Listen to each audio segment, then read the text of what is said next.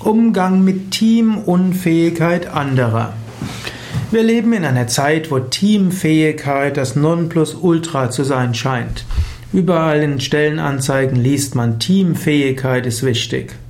Aber die Teamfähigkeit wird übertrieben, meine ich. Das sage ich, obgleich ich in einer spirituellen Gemeinschaft lebe, wo es jede Menge Teams gibt und wo auch alle von Teamfähigkeit als notwendige Voraussetzung spricht. Wenn wir ein Gemeinschaftsmitglied suchen, dann steht oft auch auf der Beschreibung, was muss das, muss das neue Gemeinschaftsmitglied haben, Teamfähigkeit.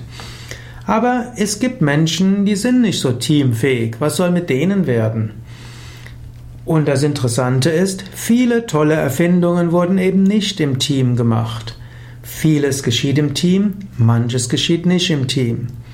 Mein Vorschlag wäre immer, auch wenn ich selbst da, wo ich bin, nicht damit immer durchkomme, wenn jemand teamunfähig ist, dann soll er halt allein wirken.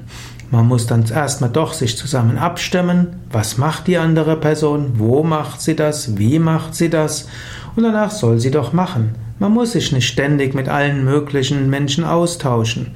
Wer teamunfähig ist, der braucht eine Aufgabe, die er allein besonders gut erfüllt, muss sich schon ab und zu mal mit anderen abstimmen. Gut, ab und zu mal wird er schimpfen, ab und zu mal wird er andere beleidigen, ab und zu mal wird er ausfällig werden, ab und zu mal wird er wegrennen und so weiter. Ist halt so. Trotzdem kann er ein wertvolles Mitglied eines Teams sein, zu dem er nur teilweise dazugehört und kann Großartiges leisten.